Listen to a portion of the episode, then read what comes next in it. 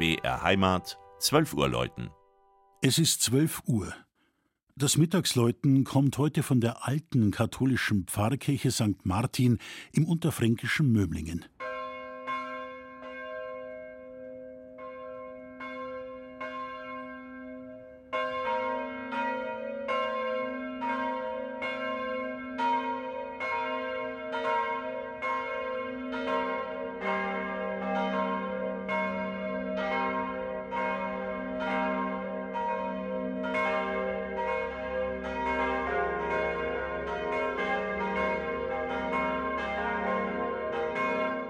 Geht es um Mömlingen, auch bekannt als Tor zum Odenwald, eine knapp 5000 Einwohner große Gemeinde im Landkreis Miltenberg, dann geht es in mehrfacher Hinsicht auch um kurze Wege.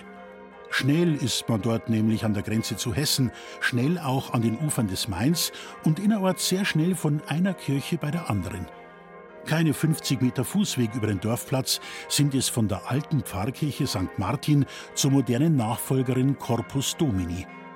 Zu hören ist auch heute das mächtige, 1952 bei der Gießerei Otto in Bremen gefertigte Vierergeläut der Barockkirche, die dem heiligen Martin geweiht ist und der neuen turmlosen Pfarrkirche aus den 1960er Jahren ebenfalls als Glockenplenum dient.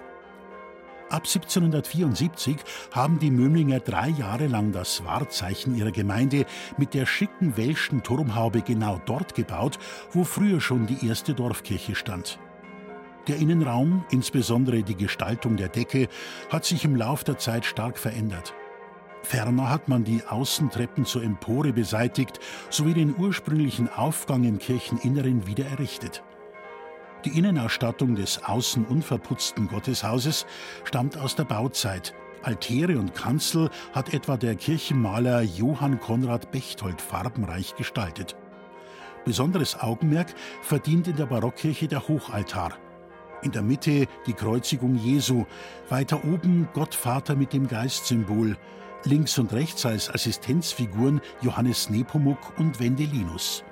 Gekrönt ist diese Szenerie mit der Darstellung der zehn Gebote.